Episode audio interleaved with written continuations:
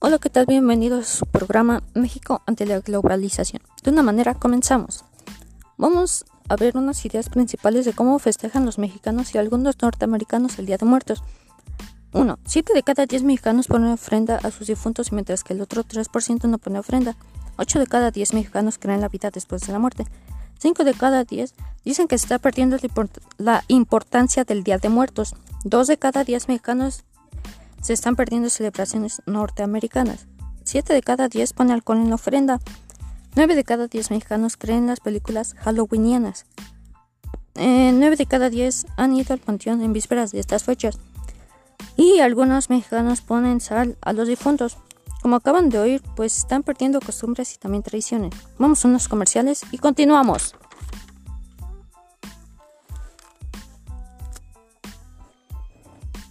Continuamos con su programación. La Catrina funge un papel muy importante, pues es la representación de la muerte en su versión mexicana, obra de José Guadalupe Posada, como crítica sociopolítica hacia la clase alta de un país. Bueno, pues hay un personaje que se llama Jack O'Lantern. Es un viejo granjero que logra atrapar al diablo, pero cuando murió el granjero no pudo entrar ni al, ni al infierno ni al cielo, por lo que fue condenado a vivir en una calabaza. De miedo, ¿verdad? Pasemos a lo siguiente. Hola, ¿qué tal? Aquí su programa favorito otra vez. Vamos a hablar de cómo se prepara el jabón y sus ingredientes. Eh, sus ingredientes son grasa y aceite, tensión superficial y agente tensoactivo. Cuando terminen le van dando pues forma de cómo es un jabón.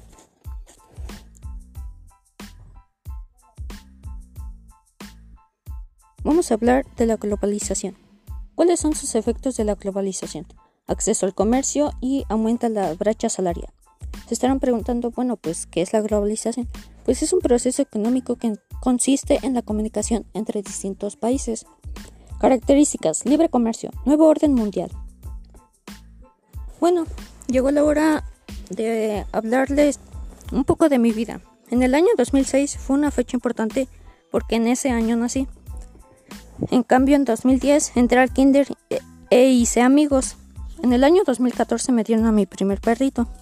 En el 2018 salí de la primaria y en 2020 este es mi último año escolar. Llegó la hora de hablar de los juegos de antes y de ahora. El balón prisionero. Era del equipo contrario con una pelota y se colocaba dos miembros del equipo, o sea, es más o menos como ponchados.